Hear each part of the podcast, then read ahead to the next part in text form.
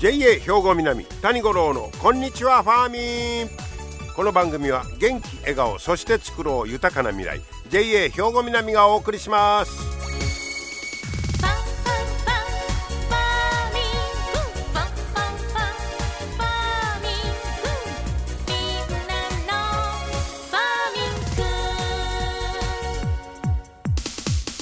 こんにちは谷五郎ですお元気でしょうかね気がつけばもう1月の20日今日は大寒ですよ。ねえー、ということなんですが七十二項で言いますと吹きの花咲くということになりましていてついた地面に吹きの花が咲き始める頃ですよという、えー、そんな日になっておりますね。はいもう早いもんで20日ね、えー、過ぎようかということになるんですがえー、っとねこの間ヤギの話しましたけど今日はちょっと豚の話を。うさぎ年やのにうさぎの話一つも出てこんのんで申し訳ないんですが豚って僕あんま詳しいことよう知らんかったんですけどまあ豚飼ってる家庭はこの辺りでは少ないと思うんですけどこれ栃木県のね畜産酪農研究センター、えー、ここで、まあ、関東豚結構多いですもんね。ここでね母豚を群れで管理する時に実は豚ってむっちゃ喧嘩すんねんて。その順位付けの争い。俺の方が上やろみたいなことで喧嘩するんやけどそれを抑える方法を確立したんだそうです。喧嘩の後で口づけをじゃあ関係ないか喧嘩やめて豚さんもうぶ豚ないでとか言いながらもう喧嘩をやめてというその方法を見つけたっちゅう。どんな方法やろと思うんですけど、まあ、最近ねこのアニマルフェアいうのをよう聞くようになりましたね。まあ、これは快適性に配慮した家畜の、えー、飼育管理法ということですよね。で、えー、そういう生き物にもストレスをあんまり与えたらあかんよということでそういう、まあ、機運が高まってきてるんで、えー、2019年頃から妊娠期の母豚で今までは一般的にこのストール買いという買い方してたみたいでこれは何や言うたら個別に柵で囲って1頭ずつだからまあ鶏でもこう区切られて1頭ずつストレスいかにもかかりそうなあれやねそれやめて今までそのストール買いで1頭ずつ囲ってやってたんを群れで管理しようと、まあ、それのがより自然ということかなほんで動けるし、えー、いうことやわね。でそれに変えようということで変えたんだそうです。ところが豚はその順位付けするからもうしょっちゅう喧嘩しとる。これかなんな言ってこれで怪我したりしたらもうそれ出産できひんかったりするんで豚ってなんか穏やかそうに見えるんですけどそんな習性あるんすね。群れでこうたらとにかく順位付け。俺がボスやろ。どっちが超えてんねみたいなそれどんなか分からへんねんけどとにかく喧嘩する。でそこでこの栃木県の、えー、センターすごいですね。えー、とね研究をしまして2020年と21年度に母豚4頭入れましてでいろんな、あの、ことを試したんだそうです。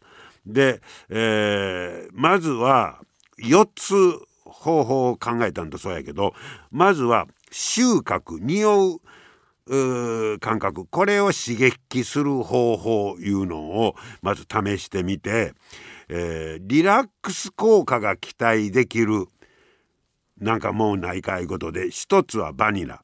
二つ目がラベンダー。三つ目ハッカ油これを顔の近くにピューッと噴霧したんだそうです。喧嘩しそうになったらいうことかな。ピャッと。ほんなら、えーまあ、どれが効果あんのかいうのを試したんだそうです。それと豚はね耳むっちゃええねんて。聴覚が優れる優れてるんだそうです。そんな知らんかったね。へえ豚耳ええん。やでええからそれを利用して喧嘩しそうになったら一頭間を耳のそばでドンドンドンドン言って 叩いたんだそうです。うわーってびっくりすることやな耳ええからね。ほんならこのどんな効果があるのかって。でその闘争争いをするピークいうのが一緒にこう入ってきたから1時間以内に大体起こるんだそうです。うん、でその都度その職員がずっと喧嘩しそうやな思ったらその刺激を与えて、えー、一斗缶叩いたりいろんな方法やって10秒以内に闘争が収まった割合をこれが有効やいうことで、えー、調べてみたらその有効率はバニラの匂いかかした時が83%一番効果があったんだそうです。バニラ。ほう。でその次が大きな音。これが50%。で、まあ2回に1回は効果があったことか50%。その次ラベンダーで25、8回は10%。まああんまり効果がなかった。こういう結果が出ましてで、えー、このセンターでは豚の順位付けの争い自体はなくならなくならなかったんそうです。どないしても争いはすんねんけどまずは体格や相性など群れを作る時にまずその組み合わせをよう考えらなあかんいうこと。で、えー、その争いが始まった時はバニラの香りで緩和させる二重の対策が必要やなという結論に達したんだそうです。へえ。豚のそんな特性って知らんかったね。でけほなこう人間もなんか襲われそうになったらバニラパーッとかけるとかいうの効果あんねやろか。えー、でもそうやってまあ結局は豚のためになるアニマルウェルフェアね、えー、これを、えー、まあ、よくしようということでね。そんな研究も進んでますわ。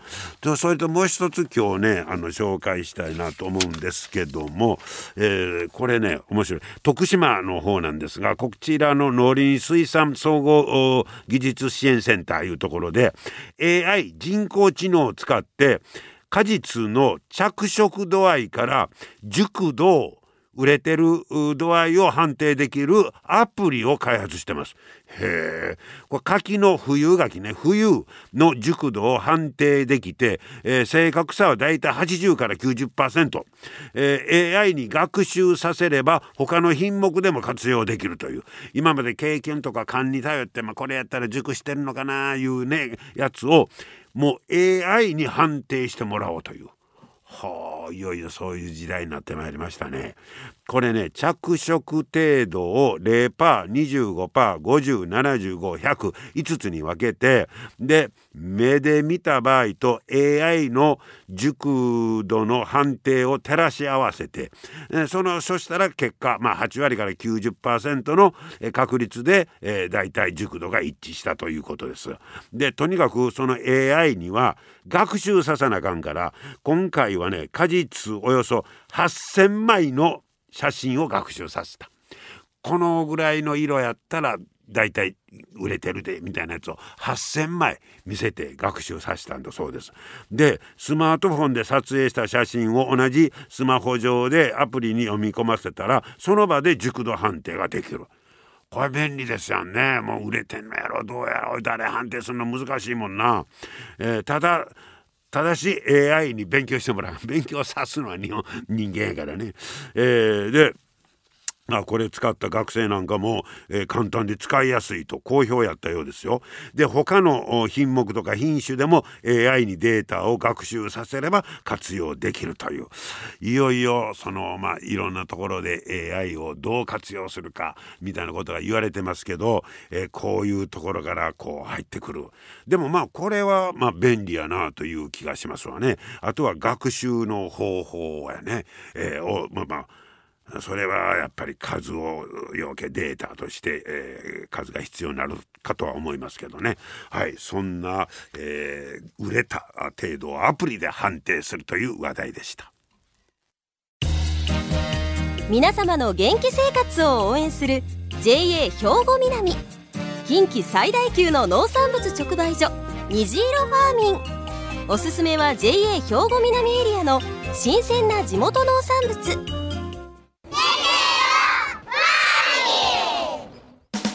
JA 兵庫南は新鮮で安全な農産物の供給。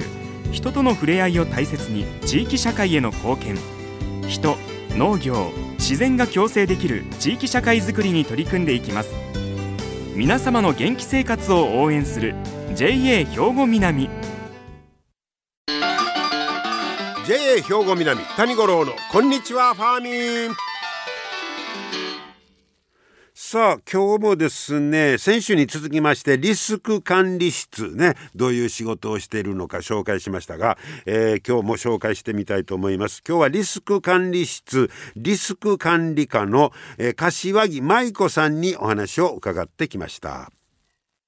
柏木さん今日はよろしくお願いします。よろしくお願いします、えー、柏木さんはリスク管理室のリスク管理課に所属ということなんですが、はい、えー、この間あの僕も初めてそのリスク管理室、えー、全般のお話を伺いまして、はい、でそのリスク管理室の中に、えー、リスク管理課と審査管理課2つに分かれてると。はい、いうことでいいんですね。はい、そうです。はい、で、柏木さんは、えー、その中のリスク管理課の方に、えー、所属してると。こういうことですね。はい、そうです。この間はその審査管理課のお話を伺ったんですけどリスク管理課は主にどんな業務をやってあるんですか？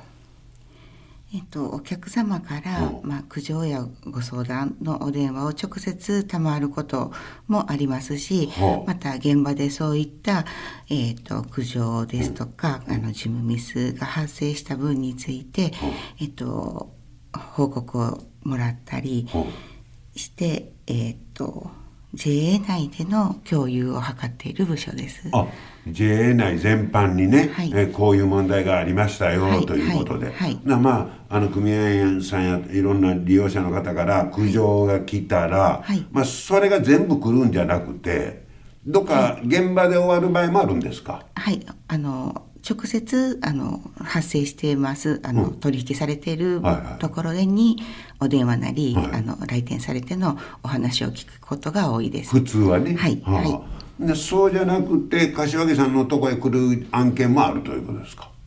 直接お電話をた、うん、あのいただくこともあります、あもう中にはあるんですね、はいはい、でそういうことに対してまあこんな事例が発生してこう対応しましたということをこここだけで終わるんと違うとみんなに知ってもらういうことですか？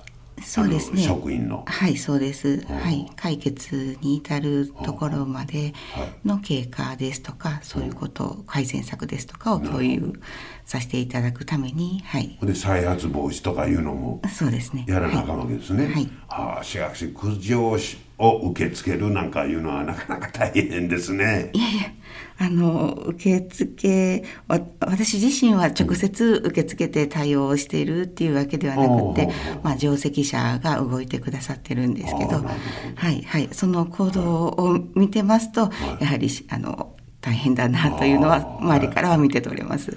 その他にはどんな業務やってあるんですか、えっ、と職場離脱というんですが職場離脱。はい、はい、業務になってくるんですけど、うん、あのまあ職員が1週間現場を離れて、はい、えーと、職務をしない状況にあって、えーと、コンプライアンス上の問題がないかとかっていうことを各現場で確認してもらう時々聞きましたはい、あの1週間ほどですか？そうです今年あの1週間ほどこれから僕はあのここ休休まなあかんいうのか別の職場へ、はい。行かなあかんねいう話、はい、あれがそうですか？そうですね。はい。あのそれはその例えば毎年一時期？はい。毎年1回やっていただいてます。1週間ほど、はい、えー、別の職場で仕事をする、はい、それはなんか不正とかなんかやってないかいうことですか？まあズバリ言えばそうですね。そういう点も多いです。はい。はい。その他の体験をしようというよりもね。プラスな意味もあると思います。あの職場を交代するっていうようなことを希望される方、はい、またもうこの間は休みますっていうことを希望される方、どちらでもいいんですはい、事前にその意向をあの本人さんに聞きまして、はい、はい、あの選択していただいてます。職場離脱、はい、これはもう JA 兵庫南の、はい、ぜすべての部門で皆さんの対象になるんですか？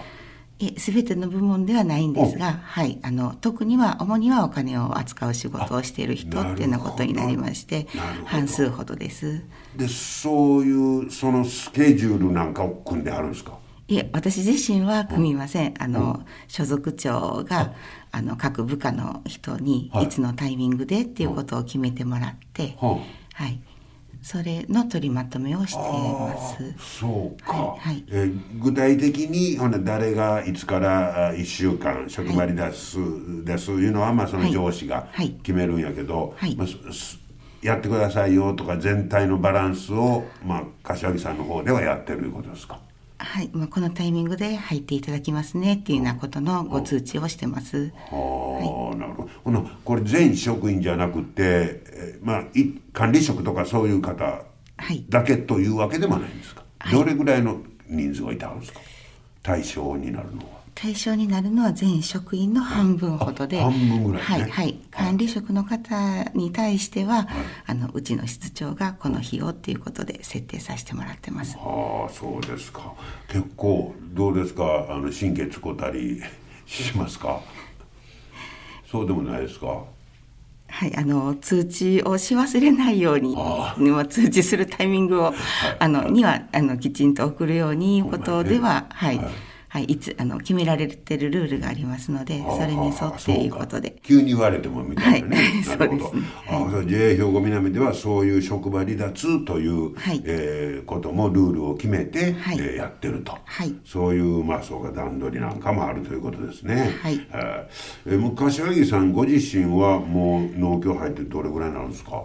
えっと今年で38年目になります。もうベテランですよねはい、年数だけは。いえいえもういろんなとこ経験してきはりました。あのはいあの経済の部門ですとか福祉の部分は未経験なんですが本店の共済ですとか、はい。支店の担当として、はい。大概の。はい。いや大概のことはですから 何もしてません。えー、ほなこのリスク管理室の方に来られたのはいつぐらいなんですか、はい今年で3年目です。今はい。3年目にはいなってるいうことですか、はい。そう。ほなもうちょっとは慣れましたか？そうですね、あの初めは未知の仕事でして、はい。特殊なことをすせなあかんなと思ってたんですけど。あんまり目立ってもあかんやろうし。そうですね。ねリスク管理、はい。じゃああとストレス発散とか趣味みたいなの言うたらどんなことですか？はい、えーっと今は最近ハマってることで言いますと、はいまあ美味しいものを取り寄せて食べる。おお、まあ主にはお菓子です。お菓子類、はいはいお菓子類ですか。はいあ、はい、取り寄せですか？取り寄せはい地元でのものもいただきますしあの遠くの手に入らないものはおはいネットで注文してっていうようなえー、そんな情報は何で得るんですか？うんスマホでいろいろ検索しながら、あはい。ああ、よろしいな。やっぱり美味しいもんがもう僕らでも楽しみそれだけ。よく身についてます。いやいやもうそれで美味しいの食べてスカッとして、はい頑張ろうかという感じですか？そうですね。頭もスキッとさせてね糖分取って、はい。はい、えーなかなかねあの地味なお仕事やとは思うんですけども欠かせない大事なお仕事ですこれからもまた頑張ってくださいねはいはい、どうも今日はありがとうございまはい、した、ありがとうございました。はい、今日はリスク管理室リスク管理課の柏木舞子さんにお話を伺いました。ね、え苦情対応から職場離脱。はあ、こういうのを毎年1回、えーやってるということですね僕らの時なんかこんななかったんですけど本当にまあいろんな意味で働き方が変わってきてはいますけど、まあ、こういう対応もね今の時代また新しくやっているということでもうなかなか組合員さんにもねそそこまで知らんかったいうこともあるかもしれませんが、えーね、紹介しましたリスク管理室今日はリスク管理課の柏木さんでした。皆様の元気生活を応援する JA 兵庫南。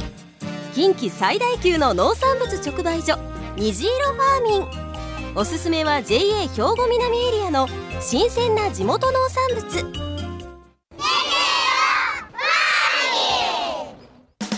JA 兵庫南は新鮮で安全な農産物の供給。人との触れ合いを大切に地域社会への貢献。人農業自然が共生できる地域社会づくりに取り組んでいきます。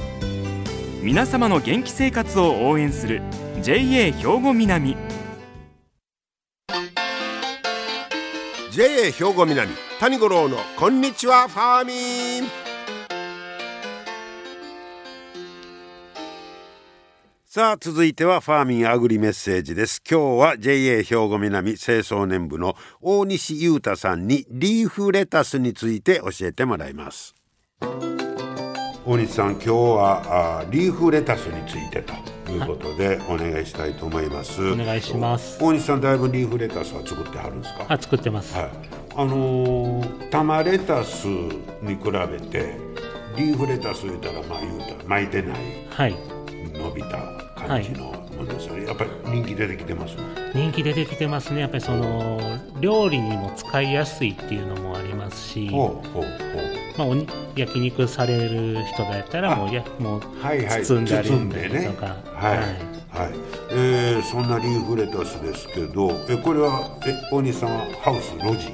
路地ですね。路地、はい、ということは旬が冬の間いうことです冬の間ですね、はあ、作る上で大変なことってどんなことなんですか？やはりあの路地でやっているとやっぱ雨に当たるので雨に当た雨に当たるだけだと水分補給になっていいんですけども、はい。はいどうしても泥跳ねがあるので、やっぱり泥跳ねに当たると、やっぱ洗うのも大変ですし、その泥跳ねから病気が入ったりするので。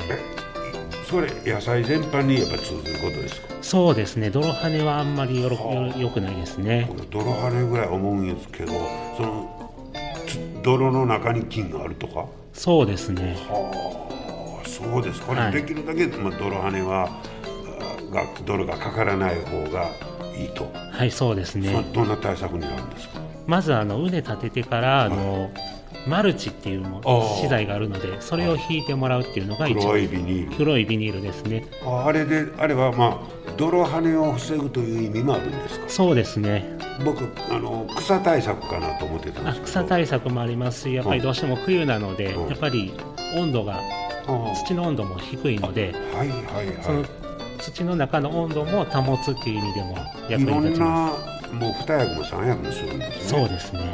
あそのまあまたマルチ張るとなったら、まあ、そんだけ手作業の仕事が増えるいうことですか？そうですね。大変ですよね、風が天敵なのである時は。あか風が吹くとやっぱりこう巻き上げられたりするので張りづらいですね。はいはいはい本当ですね、はい、あまあマルチ張ったらだいぶええと思うんだけどまたマイナ デメリットもあるという、はい、あまあまあそんだけ作るのは大変ですけど、えーまあ、そうやってリーフレタス、えーまあ、使い勝手がいいということで、人気が出てきている、はい、ああそうですか、えー、でこれいつぐらいまで続くあのシーズンは？シーズンはもう暑くなる前までは続くので、はい、結構長い間。そうですね。夏場以外は手に入りやすい野菜ですね。はい、えー、また大いにね、えー、利用していただけたらと思います。大西さんありがとうございました。ありがとうございました。はい。リースリーフレタスについてでした。ね。マルチというのはいろんな役名があるんですね。家庭菜園してる方もね参考にしてみてくださいはい今日も最後までお付き合いいただきましてありがとうございました。また来週も聞いてください。JA 兵庫南谷五郎のこんにちはファーミン。この番組は元気笑顔そして作ろう豊かな未来。JA 兵庫南がお送りしました。